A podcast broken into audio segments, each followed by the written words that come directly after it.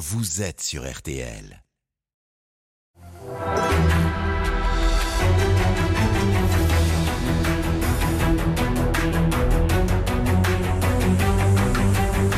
Le grand jury RTL Le Figaro LCI, Olivier Bost. Bonjour à tous, bienvenue dans ce grand jury RTL LCI Le Figaro. François Braun, bonjour. Vous êtes le ministre de la Santé et de la Prévention. La santé, par définition, concerne tous les Français, des plus jeunes, nous le verrons avec euh, la bronchiolite en ce moment, aux plus âgés, nous le verrons aussi avec le difficile et, euh, et délicat débat sur la fin de vie. Entre les deux, il y a l'interminable crise de l'hôpital et les déserts médicaux. Et cette question, avez-vous suffisamment de poids politique aujourd'hui pour faire bouger les choses? Bienvenue dans ce grand jury, François Braun. Merci. Cette émission est en direct. Si vous nous suivez sur RTL, sur LCI ou sur le site du Figaro, vous pouvez nous poser toutes vos questions au ministre de la Santé sur les réseaux sociaux avec le hashtag le grand jury. Nous serons prévenus par cette virgule. Emerat Haddad de la rédaction de RTL est à mes côtés Bonjour. pour nous relayer Bonjour. vos questions et vos interpellations. Bonjour Marie-Pierre. Pour vous interroger également à mes côtés, Amélie Carwer de TF1 LCI. Bonjour Amélie. Bonjour, bonjour. Et Marion Mourgue du Figaro. Bonjour, Bonjour. Marion. C'est Marion qui vous pose la toute première question de ce grand jury. Est-ce qu'on fait le tri des enfants en France? C'est la question euh, qui inquiète les parents après une enquête de Paris Match. Vous avez rejeté ce terme de tri puisqu'il y aurait des déprogrammations aussi euh, d'opérations. Qu'est-ce que vous nous dites aujourd'hui? Que vous avez euh, mal répondu Qu'il y a en effet cette réalité? Je crois qu'il est, important de, bien nommer les choses. C'est Albert Camus, je crois, qui disait que mal nommer les choses, c'est rajouter au malheur du monde. La notion de, de tri, lorsqu'on la met dans le, dans le grand public, a une, une connotation qui est extrêmement négative. Ça veut dire qu'on choisit qui va être soigné ou pas. C'est pas du tout le cas dans le langage médical, qui est toujours un langage compliqué. En fait, le médecin va prioriser les patients en fonction de leurs besoins de santé. Et c'est ce que nous faisons, c'est ce que nous faisons dans les services d'urgence tous les jours, et c'est ce qui est fait dans les situations d'urgence. Mais est-ce que ça ne revient pas à dire la même chose finalement? Ça ne veut pas dire la même chose. Je crois qu'il faut faire vraiment attention au sens des mots. Mais est-ce que ça veut dire que des enfants qui devraient être hospitalisés ne le sont pas? C'est comme ça qu'on peut poser la question. Non, absolument pas. Les enfants qui doivent être hospitalisés sont hospitalisés. Ils peuvent être effectivement hospitalisés dans un autre hôpital parce que l'on n'a pas de place. Euh, vous savez, ces, ces transferts de, de patients, je ne parle pas que des enfants, c'est 150 000 transferts par an qui sont faits par les équipes du SAMU. Donc c'est quelque chose qui existe. On n'a pas toujours de la place dans les hôpitaux. On n'a pas toujours les hôpitaux qui ont le bon plateau technique pour répondre. Amélie Bon, sur le poids des mots, vous répondez quoi à ces médecins qui disent les enfants aujourd'hui en France sont en danger Les enfants sont en danger, c'est ce qu'a affirmé il y a quelques jours encore l'ancienne présidente de l'Association nationale de pédiatrie ambulatoire. Elle est pédiatre à Orléans, son nom c'est Fabienne Cocher. Je leur réponds à deux niveaux. Bien entendu, je connais et je suis de très près les difficultés de la pédiatrie, comme les difficultés des urgences, les difficultés de la gynéco-obstétrique, les difficultés de la psychiatrie, les difficultés de l'hôpital, on va en parler. Je suis ça de très près. Je discute très régulièrement avec les professionnels du secteur. Nous avons pris des mesures immédiates pour euh, permettre de d'améliorer un peu la situation des soignants, la situation des enfants. Je le rappelle. Aujourd'hui, monsieur le ministre, vous dites effectivement c'est suffisant, on a mis en place ce qu'il fallait. Je n'ai jamais dit que c'était est- suffisant. Je dis que nous Oui. avons pris des mesures immédiates et qu'en même temps, nous travaillons sur l'ensemble de la filière de pédiatrie et de santé de l'enfant. Travailler sur cette filière, ça veut dire comment la remettre en état. Je me suis engagé à ce que nous ayons fini ces travaux au printemps pour une feuille de route pour l'ensemble de la pédiatrie, Mm. De la santé de l'enfant, en y associant d'ailleurs la santé scolaire qui est en difficulté, la protection maternelle et infantile. Donc nous agissons. Vous savez, je suis euh, un ministre qui est dans l'action. L'action, elle est immédiate quand il faut répondre à des crises. Et je pense que vous allez me dire que nous passons de crise en crise. Mhm. Mais elle est également sur du plus long terme. C'est ma responsabilité aussi de travailler sur le long terme. Et pour en revenir sur, sur l'immédiat, euh, où en est-on de cette euh, épidémie de, de bronchiolite? Vous avez déclenché un plan blanc. Combien d'hôpitaux sont concernés? Jusqu'à quand? Alors nous avons euh, déclenché le, le plan Orsan, qui est un plan de mobilisation euh, un petit peu national euh, autour de cela, qui, qui donne des capacités aux agences régionales de santé de faire travailler tout le monde ensemble. C'est aussi un des enjeux principaux, la ville, l'hôpital, les hôpitaux, les cliniques. Donc pour mieux répondre à cette crise, qui facilite là aussi les transferts d'enfants ou d'autres patients lorsque cela est nécessaire. Les données de, de Santé publique France, hein, qui me renseigne quasi quotidiennement sur l'évolution de, l'épidémie, montrent un infléchissement depuis une semaine. Pour autant, euh, il ne faut pas se, réjouir trop vite. Hein. ça peut être un effet euh, des dernières vacances scolaires. Donc nous suivons de très près ces indicateurs pour adapter la réponse en permanence. Marion Morgue. Vous avez évoqué la question des transferts en disant que l'hôpital n'était pas forcément adapté euh, à la pathologie du patient. Euh, on a vu quand même des transferts de nourrissons euh, dans d'autres régions, des petits Parisiens qui étaient obligés d'aller à Lille, par exemple, faute de place en réanimation. Est-ce que ça, c'est normal en France, en 2022, qu'il n'y ait pas suffisamment de capacité pour les accueillir? Mais il n'y a pas suffisamment de, capacité partout dès lors qu'il y a des prises en charge qui sont très spécialisées, comme des prises en charge de réanimation euh, du nouveau-né. Maintenant, est-ce qu'il n'y a pas d'autres problèmes derrière? Ce n'est pas simplement une question de pathologie. Ce n'est pas qu'une question de pathologie, c'est une question également de, d'ouverture de lits, de capacité à ouvrir tous ces lits à l'hôpital. On dit souvent qu'on manque de lits à l'hôpital, on manque surtout de lits ouverts parce qu'on manque de, personnel. On manque de personnel, on manque de bras. C'est une constatation euh, que nous faisons tous, que j'ai fait déjà il y a longtemps. J'ai été un, premier un des premiers à alerter sur les difficultés de, de l'hôpital. Pour autant, je ne veux pas raconter n'importe quoi aux Français. Je ne vais pas régler le problème en claquant des doigts. C'est une politique à plus long terme pour euh, redonner sa vitalité à notre système hospitalier. On va en reparler hein, de ce système hospitalier, de vos solutions pour euh, arranger tout ça. Encore un tout petit instant sur la bronchiolite. Vous rediriez aujourd'hui à ceux qui nous regardent ou nous écoutent, comme vous l'avez dit le 28 octobre, on ne va pas aux urgences pour une bronchiolite Ce n'était pas dangereux pour certains, cette euh, déclaration?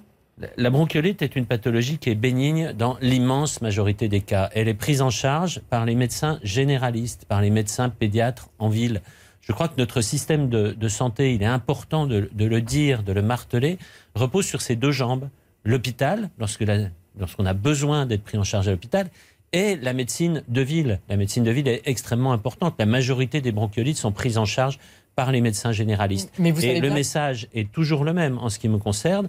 Plutôt que de vous déplacer, appelez. Appelez le SAMU qui vous orientera vers la meilleure prise en charge pour vous, pour votre enfant, pour votre tout petit. Mais vous savez que si on parle de prise en charge, il est très difficile aujourd'hui, y compris dans les grandes villes, de trouver un rendez-vous chez un médecin, chez un pédiatre ou même d'avoir le SAMU. D'où la difficulté des parents et qui se résignent à aller aux urgences.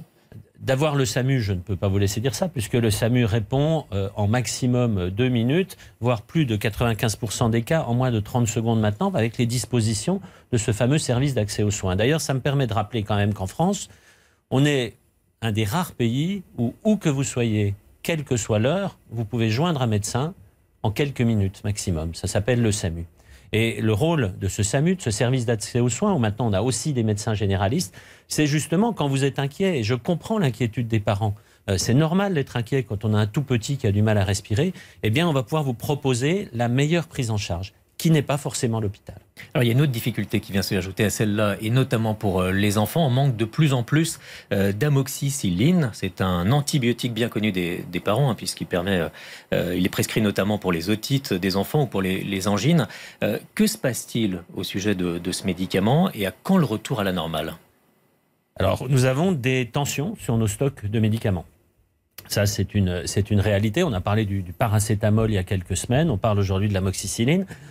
Le premier point, c'est que nous avons justement un système autour de, l'agence du médicament en France qui nous permet de suivre ces stocks, les stocks des médicaments essentiels. Ce n'est pas le cas partout, il faut le rappeler. Beaucoup de pays découvrent en fait euh, les difficultés quand elles sont là. Nous, on anticipe. Donc on a nos stocks qui sont insuffisamment remplis. On a encore du produit, ils sont insuffisamment remplis. Alors qu'est-ce qu'on fait?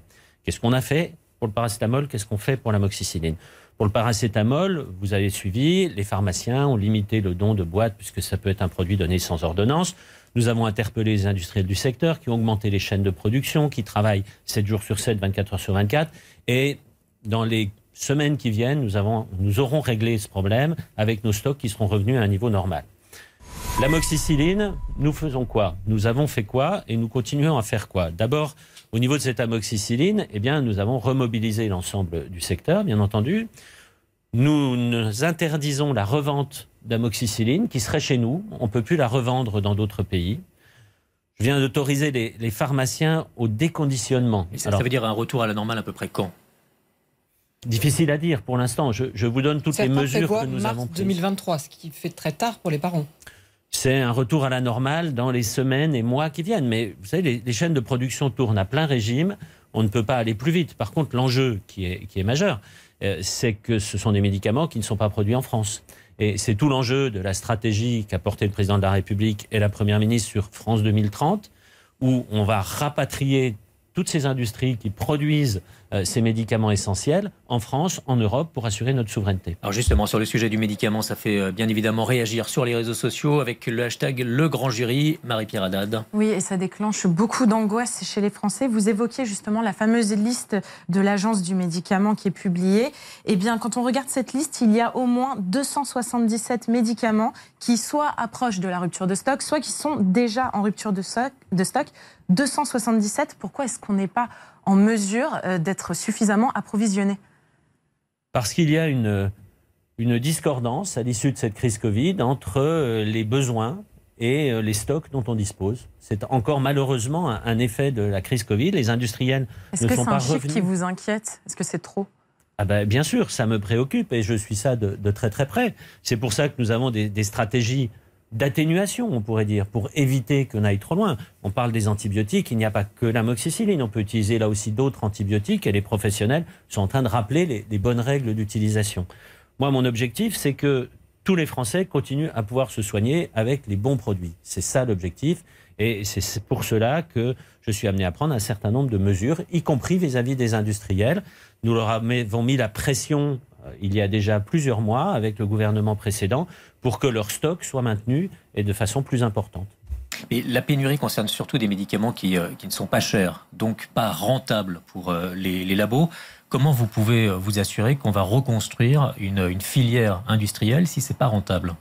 Alors, ce sont les, les, engagements du gouvernement, y compris dans le projet de loi de, de financement de la sécurité sociale, qui va repasser au, à l'Assemblée nationale la semaine prochaine, et puis des discussions que nous avons avec les industriels du médicament. Nous devons, d'un côté, favoriser l'innovation, parce que c'est important, l'innovation, que les Français aient accès aux médicaments les plus innovants, et de l'autre côté, maintenir justement ces médicaments euh, ces vieux médicaments, on pourrait dire, mais qui sont indispensables à notre fonctionnement. C'est tout l'équilibre que nous trouvons avec les industriels. Alors, on va revenir euh, plus largement sur la crise de l'hôpital. On l'abordait au début de cette émission. Vous avez dit le système de santé est sauvable, mais au prix d'un traitement quand même sévère. C'est quoi ce traitement sévère? Oui, comment? En gros, est-ce qu'il faut tout remettre à plat? Avec quels moyens et est-ce qu'on va vous les donner? Soyons directs.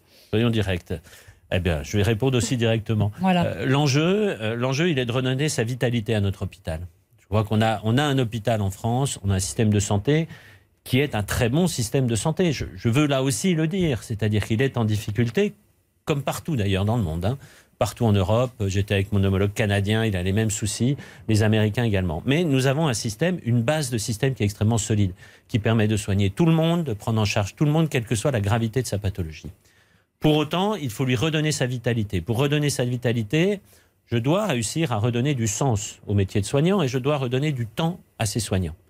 Parce que des soignants quittent l'hôpital et ça, ça nous met en difficulté. C'est pour ça qu'on est obligé de fermer des lits. Donc comment, comment retenir ces soignants déjà à l'hôpital Comment garder les meilleurs et comment faire venir euh, les, les jeunes talents? C'est ça en fait, euh, en fait l'enjeu.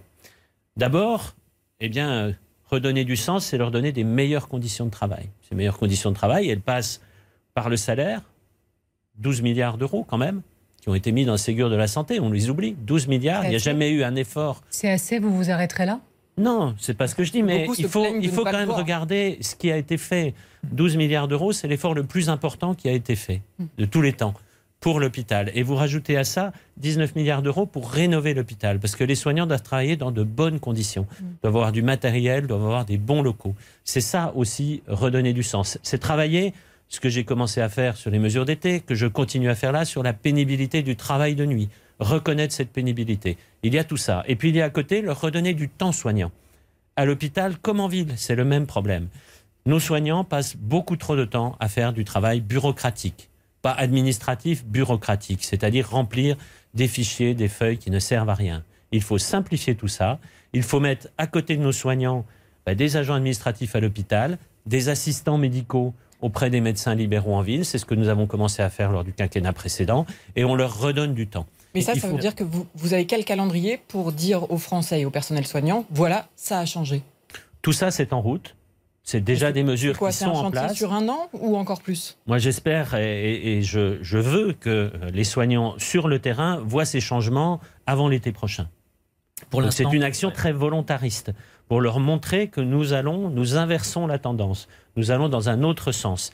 Et tout ce que nous commençons à faire, ce que nous avons déjà fait, c'est un petit peu une image une image en, mosaïque et l'objectif final, c'est bien ça, c'est redonner sa vitalité à l'hôpital. Et pour qu'on ait bien quand même euh, en tête la, situation actuelle, je vous propose euh, un exemple. C'est au CHU de Nancy. Écoutez l'un des témoignages recueillis par le correspondant euh, RTL, Dimitri Ramelot.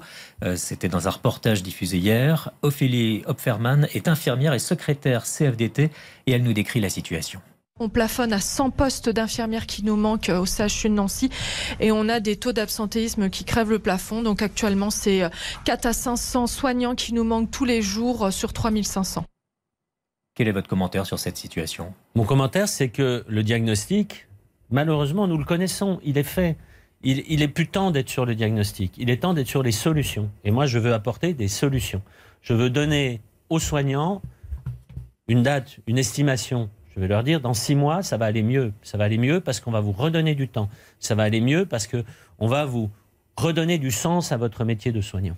Mais ce qui inquiète aujourd'hui les Français, c'est d'avoir l'impression aussi que leur santé peut être en danger, faute de personnel, faute de lits et faute de moyens. Qu'est-ce que vous pouvez leur dire pour les rassurer? Puisque même si on comprend qu'il y a une action volontariste, elle est à court terme, elle n'est pas tout de suite je, peux leur dire ce que je vous disais, notre système de santé est un bon système de santé qui permet à tout le monde d'avoir accès aux soins, qu'ils soient graves ou qu'ils ne soient pas graves. Je crois que nous devons redonner cette vitalité. Nous mm. devons redonner un petit peu confiance. Je l'entends bien dans notre système de santé. Est-ce que vous pouvez dire que le système de santé est un bon système de santé quand il manque autant de personnel? Et c'est un bon système de santé, je le disais, sur sa structuration, sur la façon mm. dont il est construit. Mm avec la sécurité sociale, qui est un bien extrêmement précieux et que nous devons tous préserver. Le système est bon, la base est bonne. Maintenant, il faut reconstruire avec aujourd'hui les personnes que nous avons. Je ne serai pas un ministre qui dit n'importe quoi aux Français. Je ne vais pas leur dire que je vais régler le problème des soignants demain en cinq minutes. C'est pas possible. On a fait beaucoup de choses déjà là-dessus. On continue à en faire pour avoir plus de soignants mais il va falloir du temps. Mais pourtant, il y a des questions de court terme. On vous entend sur ce que vous voulez faire sur le moyen terme, le long terme, la construction, la reconstruction. Mais en France, en 2022, la réalité d'aujourd'hui, c'est que des urgences d'hôpitaux ferment faute de personnel. Exemple, la Ferté-Bernard, 6 jours en novembre. Laval, 12 jours d'ici décembre. Les urgences pédiatriques de Poissy, toujours fermées. Trois petits points, on pourrait continuer. Mhm. Il y a eu, euh, pour être tout à fait exact, puisque vous faites une liste, huit services d'urgence cet été fermés sur plus de 600. Là aussi, il faut être, il faut être précis dans ce que l'on dit. Il y a des services d'urgence qui sont en difficulté pour des nuits, pour des périodes. Et là aussi, je redis ce que nous avons mis en place cet été. Vous dites, euh, on fait des choses à moyen terme. Non, à court terme. Les mesures mises en place cet été, on n'en parle plus. C'est dommage. Ça a permis pour la première fois depuis 20 ans de diminuer de 6% la fréquentation des urgences. Comment on a fait? On a dit aux gens, ne vous précipitez pas sur les urgences pour tout. Téléphonez avant pour qu'on puisse vous donner la bonne filière. Et on a eu une mobilisation remarquable des médecins libéraux qui se sont organisés à l'échelle des territoires, parce que c'est bien au niveau des territoires qu'il y a des solutions pour prendre en charge ces patients. Donc il n'y a pas eu de dégradation des soins. en ce qui concerne les urgences vitales, nous avons maintenu la prise en charge des urgences vitales sur l'ensemble du territoire c'est pas ce que voient les Français. C'est-à-dire que tous les Français qui sont obligés aujourd'hui de passer dans les urgences attendent des heures quand ils ont la chance d'être pris en charge. Donc, sur le papier, peut-être que la réalité s'améliore, mais dans le quotidien des Français, ce n'est pas ce que l'on voit. là, je veux, passer clairement un message. Vous savez, les urgences, euh, j'y ai passé 35 ans de ma vie. Je crois que c'est un secteur que je, connais bien. Euh, les problèmes des urgences ne sont pas nouveaux. Mais en tout cas, il y a une chose dont je suis certain c'est que quand c'est grave aux urgences, on n'attend pas. Je crois que c'est un message important. Si vous arrivez aux urgences avec un infarctus, on va vous prendre en charge tout de suite. Quand c'est grave, on n'attend pas. Bien sûr, si c'est une entorse de cheville, c'est un problème comme ça, vous considérez que c'est grave, mais vous allez forcément attendre. C'est pour cela qu'il faut d'abord téléphoner au SAMU, pour que le médecin du SAMU, puisque c'est un médecin que vous avez au téléphone, vous oriente ailleurs, pour que vous soyez pris en charge plus rapidement. Une entorse de cheville, c'est pas forcé d'aller aux urgences. La vigie sur les réseaux sociaux, Marie-Pierre Haddad. Oui, il y a une séquence qui a particulièrement été regardée par les internautes sur le compte de RTL. C'est une séquence où l'humoriste Anne Roumanoff, qui était invitée de l'émission de RTL Le Journal Inattendu, explique qu'elle fait partie d'une association et que cette association achète euh, des cafetières, des meubles, des chaises pour euh, meubler les salles de repos des soignants dans les hôpitaux. Écoutez-la corvéable à merci, à un moment aussi, ça suffit. Quoi. Il faut les... Je pense que ce serait pas très compliqué de nommer, par exemple, un responsable du bien-être soignant par hôpital. Franchement, c'est un poste en plus. Et voilà, qui on allouera un budget et qui pourrait acheter des petites choses comme on fait nous modestement. Mais ça pourrait être généralisé dans toute la France. Ça me paraît pas très compliqué, en fait. Est-ce que c'est compliqué ou pas? Est-ce que vous êtes d'accord avec l'idée de mettre en place ce poste? Je suis tout à fait d'accord avec l'idée de de s'occuper du bien-être soignant. Je, crois que je l'ai dit. Mon, objectif, euh, c'est bien sûr de prendre en charge les Françaises et les Français le mieux possible, mais aussi de répondre aux aspirations des soignants. Des soignants et, des personnels. Euh, Est-ce que ce serait utile, ce poste de référent bien-être? Oui, peut-être, certainement à certains endroits. Vous savez, c'est tout l'intérêt des discussions que nous avons actuellement à l'échelle de chaque territoire. Plus de 300 débats hein, qui sont déjà prévus à l'échelle de chaque territoire pour répondre ponctuellement aux problèmes. Et, je le rappelle, 19 milliards d'euros mis dans la rénovation de l'hôpital, dans justement ces, moyens possibles. Et puis, euh, on parle du, secteur du soin. Euh, je vais aussi parler du, secteur médico-social. Et, je remercie le, ministre Jean-Christophe Combe d'être là, parce que nous avons la même problématique aussi dans le secteur médico-social. J'en profite du coup pour vous poser une autre question aussi. C'est la question sur laquelle on a été le plus interrogé sur les réseaux sociaux. C'est la réintégration des soignants. Euh, est-ce que, par exemple, Julien, lui, pardon, des soignants non vaccinés, je précise. Julien va même à comparer cela à un scandale d'État. Pourquoi est-ce que vous ne les réintégrez pas? Et combien y en a-t-il? Pouvez-vous nous dire le chiffre exact aujourd'hui? Je peux vous dire en tout cas, il y a très peu de médecins. Il y a 1050 infirmiers. C'est le chiffre qui m'a été donné par, euh, par le, président du, du, Conseil de l'ordre des infirmiers sur euh, les 300 euh, 000. Voilà, pour donner un ordre d'idée. Bon, maintenant, euh, le problème des, soignants vaccinés, il est à deux niveaux. Et, je ne change pas euh, ma politique depuis que je suis arrivé. Il est d'abord à un niveau de sécurité sanitaire. Accepte-t-on que des gens qui ne soient pas suffisamment protégés soient à proximité des gens les plus fragiles? Parce qu'on meurt encore du Covid tous les jours, toujours en France, et ce sont les personnes les plus fragiles. Donc il y a un problème de santé et il y a un problème d'éthique professionnelle. Et ce problème d'éthique, il m'est revenu aussi par les soignants qui se sont fait vacciner et qui me disent, non mais attendez, nous on s'est fait vacciner, on a fait le job, on a tenu la ligne pendant deux ans, et là vous nous dites, ceux qui n'étaient pas là, qui n'étaient pas là pour nous aider, ils vont revenir. Donc ces deux problèmes, un, j'ai saisi la haute autorité de santé qui doit me rendre un avis en début d'année sur les vaccinations obligatoires d'une façon générale. Et deux, j'ai saisi également le Conseil consultatif national d'éthique qui me rendra aussi un avis sur ce versant. Je prendrai ma décision une fois que j'aurai ces deux avis. Sur les vaccinations obligatoires en général, c'est-à-dire toutes les vaccinations, qu'on soit bien clair, toutes les vaccinations qui concernent tous les Français, ça pourrait être élargi? Ça pourrait être élargi, pourquoi pas? Vous savez, mon ministère, c'est le ministère de la Santé et de la Prévention la prévention est un enjeu majeur. Et un des outils de la prévention, il y en a beaucoup, un des outils de la prévention, c'est la vaccination. quel, nouveau vaccin obligatoire, par exemple, pourrait rentrer dans le champ? Je ne vais pas préjuger de ce que vont me dire les scientifiques de la Haute Autorité de Santé. Je regarderai leur avis et je prendrai ma décision à ce moment-là. À l'heure où la réticence vis-à-vis des vaccins est peut-être plus forte qu'avant le, Covid, vous ne craignez pas un, frottement? Je, je, vous donne un exemple. Oui.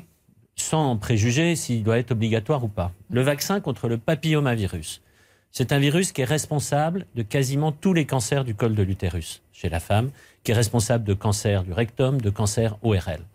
Les Australiens, grand peuple, ont vacciné toute la population. Pas une obligation, ils ont une campagne de vaccination des jeunes, parce que cette vaccination, elle doit avoir lieu avant les premières relations sexuelles.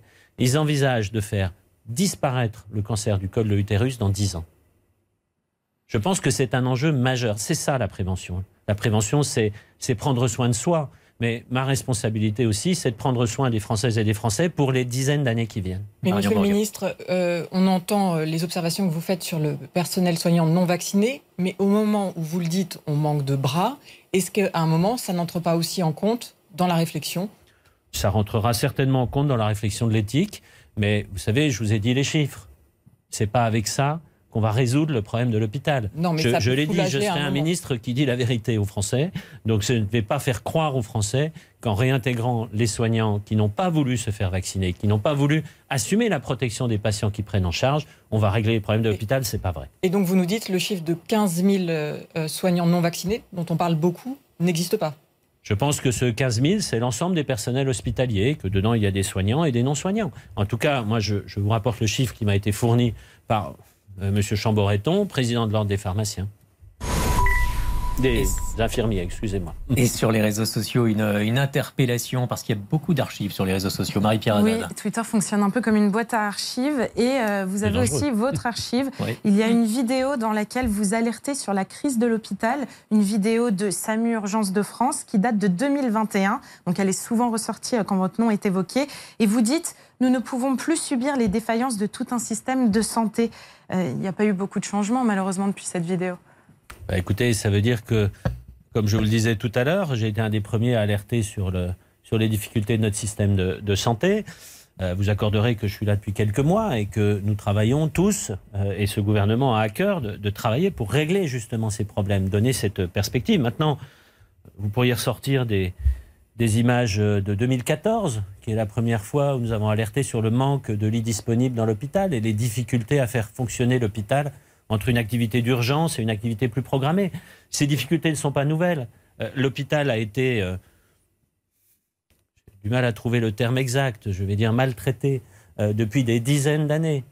nous avons commencé à remonter la pente. Nous avons aujourd'hui un financement de l'hôpital qui est le meilleur qui n'a jamais existé depuis 20 ans dans le cadre de cette loi de financement de la sécurité sociale. Donc oui, des choses sont mises en place, nous avançons. Autre sujet, 95% des, laboratoires d'analyse médicale ont fermé, ils ont fait grève euh, parce qu'il y a un rabot qui est prévu par le budget de la sécurité sociale sur le, montant qu'il aurait, euh, aurait euh, attribué. Je propose d'écouter le ministre du budget, votre collègue Gabriel Attal, à ce sujet. Eh ben, les laboratoires d'analyse médicale qui ont fait 7 milliards d'euros de chiffre d'affaires liés aux tests Covid payés par les Français, qui ont une rentabilité élevée, ils peuvent faire des efforts et je ne lâcherai pas sur ce sujet-là. Alors, question très directe, est-ce que les labos ont été quelque part des profiteurs de, guerre, des profiteurs de crise? Bah, Les laboratoires ont fait des, laboratoires de biologie médicale, ont fait des, bénéfices extrêmement importants euh, pendant cette période euh, Covid. Ils ont été aussi au front, il faut le dire. Euh, nous avions besoin d'eux, nous les avons mobilisés, ils étaient là, ils ont répondu présent. Maintenant, quand on fait des bénéfices importants, on parle de, de plusieurs milliards, de 3 milliards de bénéfices nets, il est normal qu'on reverse une partie de cela à la sécurité sociale, parce que, je le répète, c'est bien la sécurité sociale, donc l'argent des Français, euh, qui a payé les laboratoires. Profit. Et donc, vous aussi, vous dites comme Gabriel Attal, vous n'allez rien lâcher face à eux? Non, je suis tout à fait l'axe de Gabriel Attal. Nous avons euh, discuté longuement à ce sujet. Ne rien lâcher, c'est son axe, c'est ce qu'il a, ce qu'il a dit à l'instant. Oui, oui, mais je suis tout à fait d'accord avec Gabriel Attal, bien sûr. Mais les laboratoires disent aussi que euh, les chiffres peuvent avoir été tronqués, voire manipulés. C'est la déclaration d'Aurélie François, qui est directrice générale euh, d'un gros groupe de biologie médicale. Est-ce que vous dites, il faut peut-être qu'on regarde ensemble les chiffres et qu'on ait une discussion euh, tous ensemble? Ça tombe bien, c'est ce que nous sommes en train de faire depuis plusieurs semaines. Les laboratoires ont commencé par quitter la table des négociations en refusant de, remplir les informations qui nous permettaient de suivre la crise du Covid. D'où ma question, est-ce que vous je me suis exprimé à ce moment-là en disant que c'était irresponsable ils sont revenus à la table des négociations. Nous continuons à discuter. Vous savez, moi, j'ai des objectifs. Je vous l'ai dit, je suis dans l'action, j'ai des objectifs. Mon objectif, c'est celui-là, la participation euh, des laboratoires de biologie médicale à l'effort de la nation pour la santé à hauteur de 250 millions d'euros. Maintenant, nous discutons de la façon d'atteindre cet objectif. François Braun, vous restez avec nous à suivre la seconde partie de ce grand jury où nous allons notamment parler euh, des pénuries, euh, des déserts médicaux, euh, notamment de la question de la hausse des tarifs des consultations. A tout de suite pour la seconde partie de ce grand jury.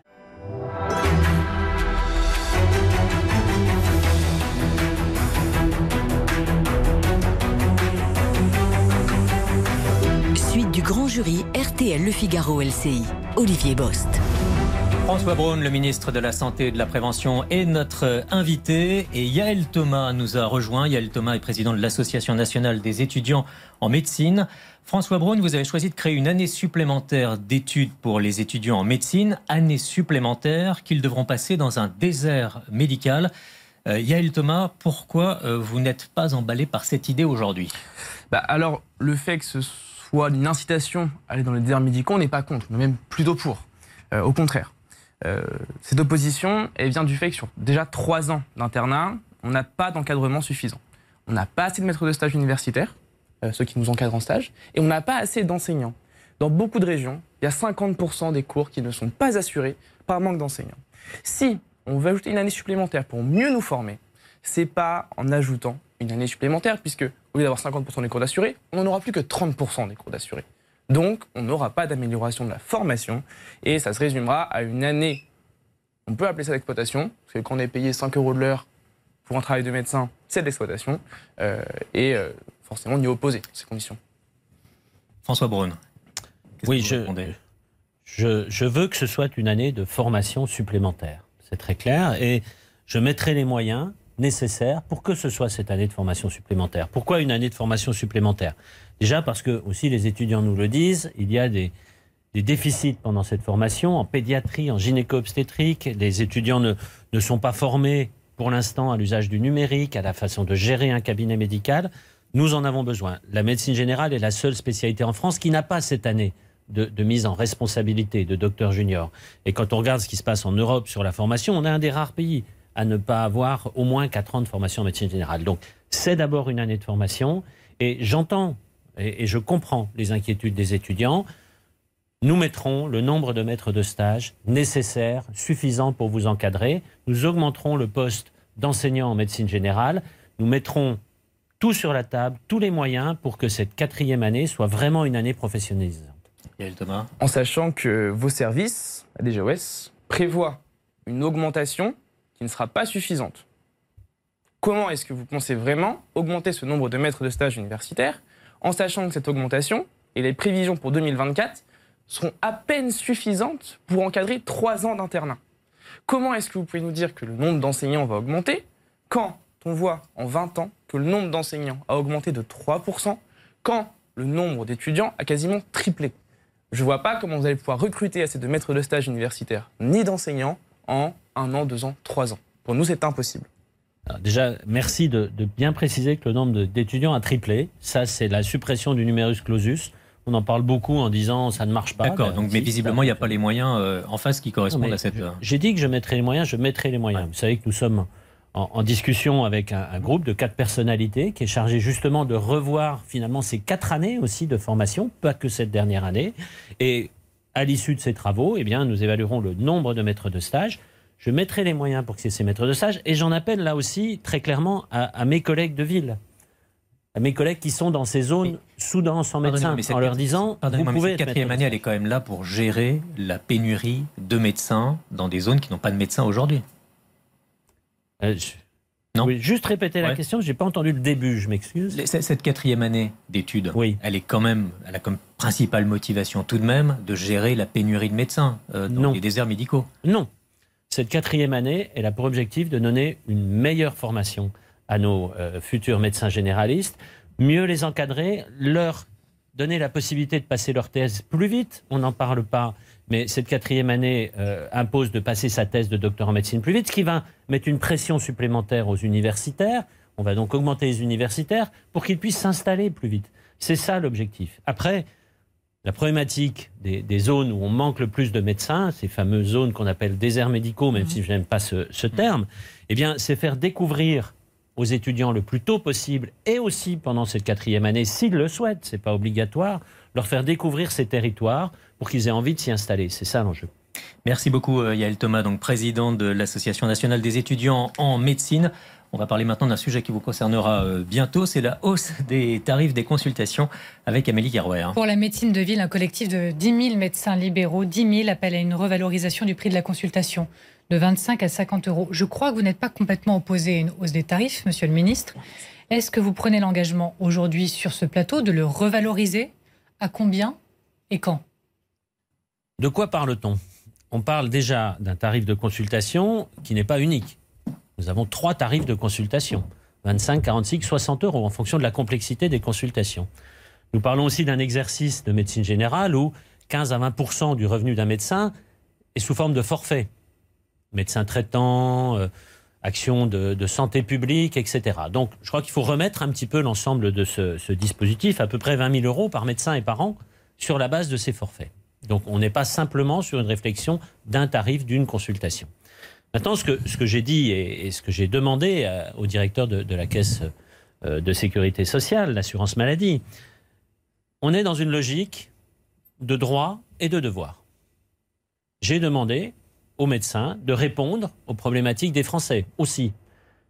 Pas de médecins traitants, en particulier pour les 600 000 patients les plus fragiles qui sont en affection de longue durée. Permanence des soins sur les territoires, que vous ayez un professionnel de santé 24 heures sur 24. Voilà des engagements que j'attends aussi des contreparties pour bien comprendre. Droit, devoir, c'est exactement ça. On parle de prévention, de ces rendez-vous de prévention. Bien sûr, ils ne seront pas à 25 euros. Nous discutons, dans le cadre de la convention médicale, des bons tarifs, des bons niveaux. Je ne suis fermé à rien, mais ce sont toujours des droits et des devoirs. Alors, pour bien comprendre, s'ils acceptent les contreparties, vous dites OK à des hausses de tarifs, dont on verra quoi au, au cas par grille, comment on, les fait monter euh, Écoutez, comme je, vous disais tout à l'heure que je, je contienne de moi que je dis la vérité, je dis la vérité là aussi. Je ne vais pas vous donner des tarifs alors que les négociations commencent. Bon, vous êtes Elles ont commencé il y a 10 jours. Si contrepartie euh, vous obtenez, vous êtes d'accord pour une hausse des tarifs Je pour suis d'accord pour qu'on trouve un équilibre pour que les médecins généralistes participent encore mieux qu'ils le font, parce qu'ils le font, pour répondre aux besoins de santé de la population. Et une interpellation sur les, réseaux sociaux avec Marie-Pierre Haddad Oui, une interpellation euh, de Vincent qui, lui, euh, partage euh, son analyse avec vous. Pour lui, on se dirige tout droit vers un système de santé un peu à l'américaine, avec le coût de la médecine qui est trop élevé pour l'État, et du coup l'État qui confie le trop-plein budgétaire, c'est ce qu'il écrit, aux mutuelles et aux assureurs privés. Est-ce que c'est quelque chose que vous craignez? Non, non, non, j'ai des discussions... Euh, très régulière et, très positive avec, euh, avec les mutuelles au sens, au sens très très mhm. large.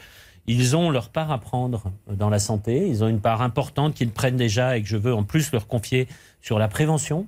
Hein, nous avons les rendez-vous de prévention qui sont pris en charge à 100% par la sécurité sociale. C'est un engagement du président de la République. Mais ensuite, il y a la prise en charge de tout ce qui est prévention, du sport santé, de tout ce qui va être très important pour nos concitoyens. Les mutuelles ont, ont leur place à jouer là-dedans. Mais je le redis, nous avons un système de santé qui est solide, qui est fort autour de la sécurité sociale, qui permet à tout à chacun de se faire soigner, y compris quand c'est très grave, y compris avec des traitements extrêmement coûteux. Et nous avons maintenant des traitements extrêmement coûteux, sans débourser. Donc je veux maintenir ce socle, cet esprit républicain qui anime notre système de santé. Marion Morgue. Vous parliez des déserts médicaux. Alors euh, chacun essaye aujourd'hui de trouver un peu une solution. Qu'est-ce que vous pensez de l'idée du maire de Nevers qui a mis en place un pont aérien entre Dijon et Nevers pour faire venir euh, quotidiennement des, médecins dans son hôpital, puisqu'il en manquait Est-ce que ça peut être une solution euh, étendre? Il serait euh, absurde de dire qu'il n'y a pas d'inégalité territoriale à l'accès aux soins. C'est évident. C'est ce qui d'ailleurs préoccupe le plus nos concitoyens. Nous travaillons sur ces inégalités territoriales, territoire par territoire, avec les agences régionales de santé. C'est tout l'esprit des réunions que nous avons lancées que je, conduis le plus possible, mais qui sont, euh, qui sont conduites par les agences de santé et les préfets. Qu'est-ce que nous avons fait déjà pour ces territoires? Le numerus clausus, on en parlait. C'est trois fois plus de médecins aujourd'hui dans les études qu'il y a 30 ans. Mais même si on voit encore que les Français doivent attendre parfois 6 mois pour avoir un rendez-vous. Oui, mais si vous voulez, les, les, mêmes qui me disent c'est trop long, euh, il y a 10 ans, disaient il ne faut pas toucher au numerus clausus. Donc il faut une certaine logique. Mais les Français, dans leur quotidien, sont impactés. C'est un premier point. Ensuite, je le disais tout à l'heure pour l'hôpital, en disant que c'était aussi vrai pour la ville, il faut travailler avec les bras que nous avons. Je ne vais pas créer 10 000 médecins demain et 150 000 infirmières qui vont arriver comme ça. Euh, comme, ou 300 000, ou peu importe le chiffre. Ce qui est important, c'est de redonner du temps médical. Juste un exemple, si vous permettez de, détailler un tout petit peu. Lors du mandat précédent, il y avait un plan pour la santé, Ma Santé 2022, qui était, qui était extrêmement intéressant et qui a mis en place des assistants médicaux. Ce sont des, des professionnels qui sont rapidement formés, mais qui vont préparer la consultation du médecin, en fait. Et tout ça pour donner aux médecins plus de temps avec les patients. Eh bien, ces assistants médicaux, nous en avons à peu près 3500. Je me suis engagé à ce qu'il y en ait 10 000 en 2025. Ces assistants médicaux permettent à un médecin de voir 10% de patients en plus sans augmenter son temps de travail. Eh bien ça, c'est quelque chose qui est efficace tout de suite. Ce qui est efficace tout de suite aussi, on l'a vu pendant la crise, c'est confier à d'autres professionnels de santé des choses qu'ils peuvent faire, comme le médecin, les vaccinations par exemple, aux pharmaciens, aux infirmiers. vous dites aujourd'hui on manque de bras. Une des questions qui se pose, c'est la question de l'intérim. On voit de plus en plus de personnel soignant qui euh, est là pour la journée, qui pour le coup est très bien payé par rapport aux autres. Est-ce que c'est un système à pérenniser ou c'est un système que vous dénoncez? Vous savez que c'est un système que je dénonce. Je ne dénonce pas l'intérim en tant que tel. L'intérim est utile, bien entendu, indispensable, mais parfois. Je dénonce les dérives de l'intérim. Et ces dérives de l'intérim. Les mercenaires qui. Oui, elles sont, elles sont, inacceptables. Quand un médecin, pour 24 heures de travail, hmm. gagne deux fois ce que gagne une infirmière en un mois, je considère que c'est inadmissible. Et vous ne pouvez pas l'encadrer? C'est justement ce que je fais et ce que je vais faire. La loi date de l'année dernière. Je me suis engagé à prendre les décrets pour que cet encadrement des tarifs soit au moment du printemps.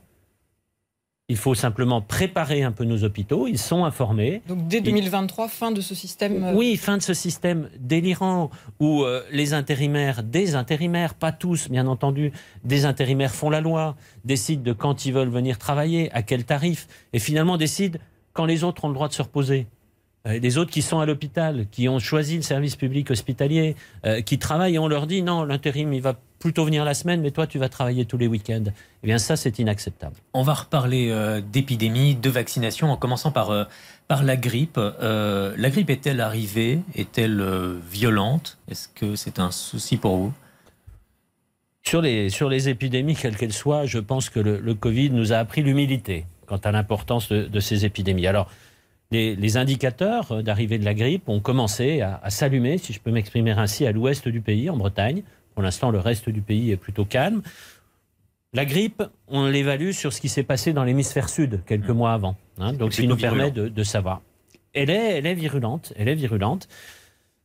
Il faut donc se protéger. Je crois qu'il n'y a pas le choix. Que ce soit la grippe, que ce soit le Covid, on est dans la même situation. Mmh. Les gestes barrières et la vaccination. Vous allez parler de vaccination, mais d'abord, le système de santé, puisque quand même tout est lié, est-ce qu'il peut absorber une nouvelle crise liée notamment à la grippe, une vague de grippe, de, même, même de faible intensité. Aujourd'hui, il y a la bronchiolite. On reparlera de du Covid. On vient de parler longuement des difficultés, des bras qui manquent à l'hôpital. Il peut supporter ce système l'arrivée de la grippe? Il va supporter l'arrivée de la grippe si tout le monde y met du sien. Si les personnes les plus fragiles se font vacciner. Donc si c'est pas le Nous avons la possibilité d'éviter cela. Je pense que, vous savez, un de mes autres enjeux, c'est peut-être un peu, euh, un peu vague, mais c'est ce que j'appelle la responsabilité collective. Face à ce système de santé en difficulté, nous devons tous retrousser les manches. Les soignants, bien entendu, l'État, c'est une évidence, les élus et les, soignés, et les soignés. Vaccination obligatoire euh, des soignants face à la grippe, vous y seriez favorable ou pas? J'attends l'avis de la Haute Autorité de Santé. Vous y seriez favorable, vous, ou pas? Je verrai l'avis des scientifiques. Bon, je ne retente pas une troisième fois. non. D'accord. Ça fait même quatre. Et euh, où est-ce qu'on en est sur le, front du Covid? Vous avez parlé à un moment euh, d'un mort toutes les dix minutes. Ensuite, c'était un mort, tout, euh, c'était 100 morts tous les, tous les jours. est-ce que vous avez gonflé ces chiffres pour booster la vaccination? Je pense qu'il faut vraiment qu'on sorte de, cette querelle de chiffres qui ne veut absolument rien dire. Ce qui est important, et le message que je veux faire passer. Donc, a priori, ce n'était pas les bons chiffres. Vous savez, on peut toujours trouver le jour où c'était les bons chiffres ou les mauvais. C'est pas ça qui est important. Ce qui est important, c'est qu'aujourd'hui, en France, avec la vaccination, avec les gestes barrières, on meurt toujours, tous les jours du Covid. Et ça, ce n'est pas acceptable. C'est pas acceptable pour des patients qui continuent à mourir des patients qui sont plus fragiles, qui ne se sont pas fait vacciner, pour lesquels l'entourage ne s'est pas fait vacciner, pour lesquels les gestes barrières ne sont pas respectés, c'est ça que je condamne. Mais parce qu'il y a une lassitude, comment vous expliquez le fait que les gens se fassent moins vacciner, beaucoup moins vaccinés On parle de 10 à 15 des, des plus de 60 ans. Alors nous sommes, pour être vraiment très précis, euh, à, pour les plus de 80 ans, les, plus fragiles, qu'à 18% cette vaccination Covid, de ce rappel. C'est trop peu, c'est beaucoup trop peu. Et euh, pour les plus de 60 ans, nous sommes plutôt aux alentours de 35-36%. C'est trop peu aussi. Donc je crois que le message doit être clair. Vaccinez-vous, faites-vous vacciner. En plus, vous pouvez vous faire vacciner en même temps la grippe et le Covid? Ça tombe bien, ce sont les mêmes personnes qui sont les plus fragiles à ces deux virus respiratoires. Et puis, vous parliez tout à l'heure de la bronchiolite. Eh bien, écoutez, les gestes barrières, ça marche aussi sur la bronchiolite. Donc, utilisons-les. Ce sont des virus respiratoires, tout cela. Donc, le masque Le masque, si vous toussez, vous approchez un, un, très jeune enfant de moins de deux ans, il faut un masque. Lavez-vous les mains avant de le prendre. Ça fonctionne. Et même, vous dites masque pour tous masque, Le retour du masque, pour, tout le monde dans des endroits, dans certains endroits Vous savez, les, les Français ont, ont compris cette crise Covid. Hein. Ils ont bien... Euh, intégrer ces réflexes lorsqu'on est très nombreux dans une petite pièce, lorsqu'on est euh, serré les uns contre les autres dans le métro. Oui, il faut porter le masque parce que la personne à côté de vous, vous ne savez pas si elle n'a pas un déficit immunitaire, vous ne savez pas si elle n'est pas très fragile. et vous risquez de la contaminer. C'est une responsabilité personnelle et aussi collective. Mais vous insistez sur cette responsabilité collective. Euh, quand est-ce que vous ouvrez la vaccination Covid et grippe pour le large euh, public, pour l'ensemble des Français, puisqu'aujourd'hui on est encore sur des publics à risque? Alors c'est déjà fait. C'est déjà fait pour la grippe depuis une semaine. Et euh, ça a toujours été le cas pour le Covid. Une personne qui souhaite se faire vacciner Covid peut se faire vacciner Covid, même si elle n'est pas dans la cible. Il n'y a aucun problème là-dessus. Est-ce qu'une neuvième vague est déjà en, vue sur le, Covid, sachant qu'il y a un nouveau variant qui inquiète euh, aux États-Unis? Est-ce que ce variant est, présent en France? Ce variant serait le plus résistant à ce jour? Et là aussi, je, parlais d'humilité face, à cette, euh, face à cette pandémie. Des variants, il y en a tous les jours. Mhm. Nous suivons ça d'extrêmement près. Je peux vous dire que l'Omicron BA5 est le variant le plus répandu sur notre territoire national, que parmi euh, ces sous-variants, puisqu'on on décline encore, on, s'inquiétait du, BQ 1.1, c'est un nom un petit peu barbare, mais qui stagne à peu près à 30-35%, mhm. et qui a euh, les mêmes caractéristiques que, le, BA5. Donc nous surveillons ça d'extrêmement près, mais il est de ma responsabilité aussi d'être prêt si jamais un variant plus brutal, plus dangereux apparaissait, et que l'on soit en capacité, là aussi, de vacciner l'ensemble de la population. Et alors, il y a un sujet qui occupe forcément les réseaux sociaux, c'est le professeur Raoult. Et nous avons une question avec Marie-Pierre Haddad. Oui, vous savez qu'il a une grosse communauté sur les réseaux sociaux et qu'il est très suivi. Mais euh, ça a été confirmé plusieurs fois et dernièrement encore par l'émission Complément d'enquête. Les résultats de l'étude qui ont été présentés par le professeur Didier Raoult en 2020 sur l'hydroxychloroquine eh bien, étaient faussés. Est-ce que vous allez, vous, jusqu'à parler de fraude? Concernant euh, euh, M. Didier Raoult, il n'exerce plus la médecine aujourd'hui. Euh, nous avons été alertés avec la ministre Sylvie Retailleau certains témoignages qui nous ont amenés à, solliciter une enquête de nos inspections respectives, hein, l'inspection de la santé, l'inspection de, la recherche. Les résultats de cette enquête ont mis en évidence des faits inquiétants qui nous ont amenés à saisir le procureur de la République. L'affaire est maintenant dans les mains de la justice et, euh, comme tout à chacun, euh, j'attendrai euh, les résultats de l'enquête. Est-ce que son institut est, lui, rentré, entre guillemets, dans le rang Ou est-ce qu'il y a encore un effet Raoult j'ai une totale confiance dans les chercheurs et les personnels de, l'IHU, puisque c'est son terme mmh. Marseille, Marseille Méditerranée. Je les ai rencontrés il y a encore quelques semaines les axes de recherche sont essentiels. Vous savez, ces instituts euh, hospitalo-universitaires, et, il va y en avoir d'autres, il y en a d'autres, il va y en avoir encore d'autres, hmm. c'est un élément essentiel pour notre innovation en santé, pour notre recherche. Marion Morgan. Alors un autre sujet arrive dans le débat public, c'est la fin de vie, puisqu'une convention citoyenne va être lancée sur ce sujet le 9 décembre. Ça arrive très vite désormais. Est-ce que vous êtes favorable, vous, au, au modèle belge d'une euthanasie active? Est-ce qu'on peut prôner ça aujourd'hui dans nos sociétés?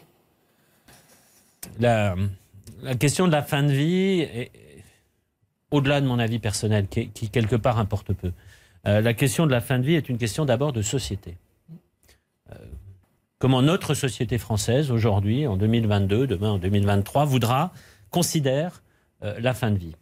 Moi, ce qui m'importe dans ce débat, parce que bien entendu, la santé participe à ce débat, il y a deux points qui m'importent. Le premier point, c'est de travailler sur le renforcement de ce que l'on appelle les soins palliatifs. Nous avons un plan sur les soins palliatifs. On voit bien qu'ils sont encore insuffisamment développés. Je ne voudrais pas qu'il y ait des décisions hâtives parce que les soins palliatifs euh, ne remplissent pas toutes leurs fonctions. Donc ça, c'est de, ma responsabilité.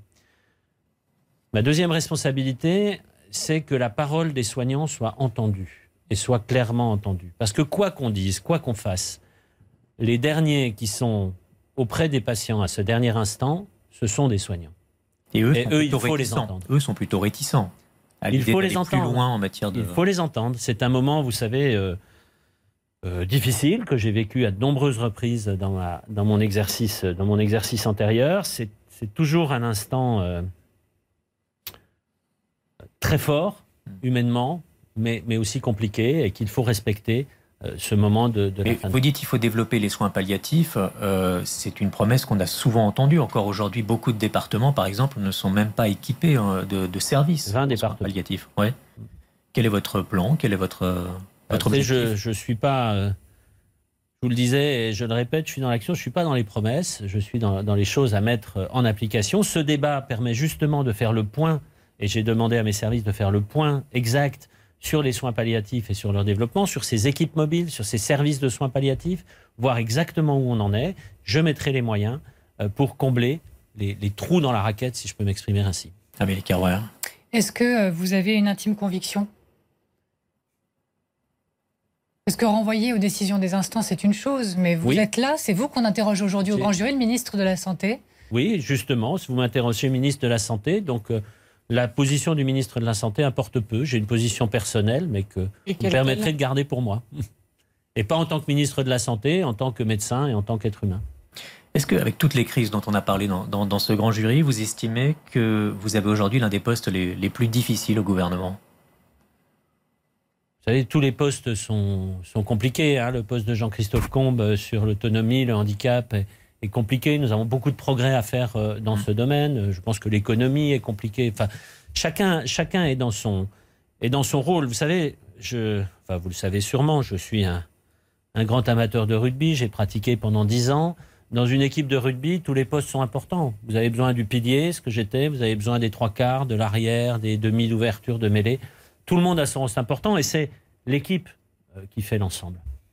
Et euh, est-ce que vous avez suffisamment de poids politique aujourd'hui pour obtenir des, des décisions pour votre ministère Écoutez, je crois qu'en termes de poids, je suis bien servi. Je n'ai pas d'inquiétude me par serais pas rapport à autorisé. ça. Et j'ai jamais eu non plus euh, d'angoisse à, à rentrer tête la première dans la mêlée euh, quand c'était nécessaire. Mais est-ce que vous êtes un homme politique aujourd'hui? Forcément. Forcément, je suis là avec vous parce que je suis un homme politique et parce que je fais de la politique.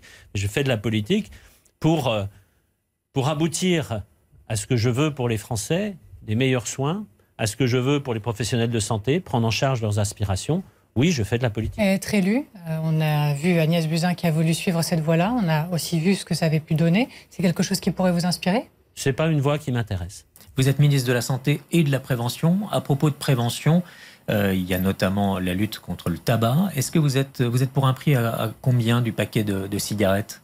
Alors, la prévention est, quelque chose d'essentiel. Je pense qu'on pourrait refaire une émission pour parler simplement de la prévention. Tellement c'est, euh, je, suis, euh, je suis investi et je, crois à ce besoin. Alors, le tabac, euh, le tabac, c'est euh, 70 000 morts par an, encore aujourd'hui.